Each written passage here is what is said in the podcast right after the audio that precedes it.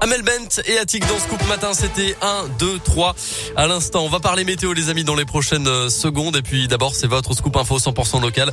Comme chaque demi-heure et c'est avec Colin Cotte qu'on accueille maintenant. Bonjour Colin. Bonjour Mickaël, bonjour à tous. À la une de l'actualité ce matin, ce drame dans la Manche. Hier, 27 migrants ont perdu la vie au large de Calais, noyés en tentant de rejoindre les côtes britanniques. Leur bateau de fortune se serait dégonflé selon les premiers éléments.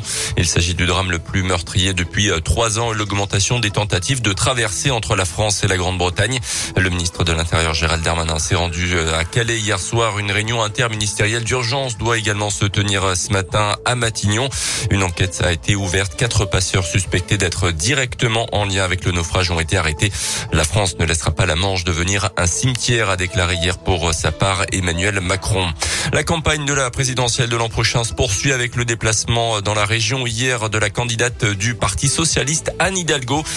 L'actuel maire de Paris, soutenu notamment par son homologue de Bourg-en-Bresse, Jean-François Debat, a passé la journée dans la Loire à Saint-Etienne, notamment avec pour objectif de faire décoller une campagne qui patine un peu en ce moment. Au programme, visite du CHU de la ville et d'entreprises locales, notamment Webcam, une start-up ligérienne orientée nouvelle technologie qui s'attache notamment à offrir à ses salariés des conditions de travail avantageuses. Toboggan pour passer d'un étage à l'autre, bar, salle de concert et même jacuzzi.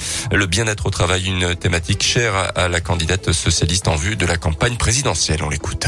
Ils l'ont dit, ce sont pas des bisounours, mais en même temps, on peut pas réussir euh, économiquement sur le moyen et long terme si on ne se soucie pas du bien-être au travail et donc des conditions dans lesquelles les gens euh, vont euh, venir travailler de leur état d'esprit et de la situation qui leur est réservée. On est dans un pays où on continue à penser que la réussite, elle devrait être évaluée pour tous de la même façon, c'est-à-dire soit vous sortez dans la botte de l'ENA ou major de Polytechnique, soit vous n'êtes rien. Pour moi, c'est une conviction. La valeur ajoutée, elle passe par euh, la considération de ce qu'on appelle aussi le capital humain. Et selon un dernier sondage publié hier, la candidate socialiste Anne Hidalgo n'obtiendrait que 4 à 5 des voix au premier tour de la présidentielle.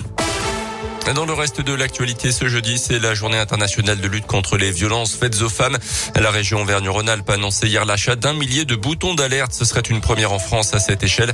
Ces petits mécanismes peu visibles et connectés permettent lorsqu'ils sont activés discrètement d'envoyer un SMS géolocalisé à cinq proches en même temps. Ils enregistrent également les bruits et détectent les chutes.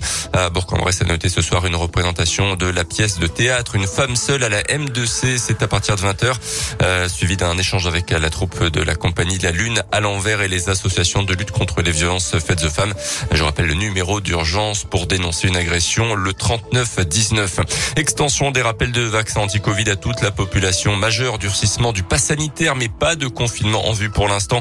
Face à la reprise de l'épidémie, le gouvernement a confirmé hier ses grandes orientations qui devaient être dévoilées à la mi-journée par Olivier Véran, le ministre de la Santé, et qui doit préciser tout ça lors d'une grande conférence de presse piste la plus avancée selon une source gouvernementale, l'ouverture de la dose de rappel à l'ensemble de la population majeure qui deviendrait donc à terme obligatoire pour conserver la validité du pass sanitaire.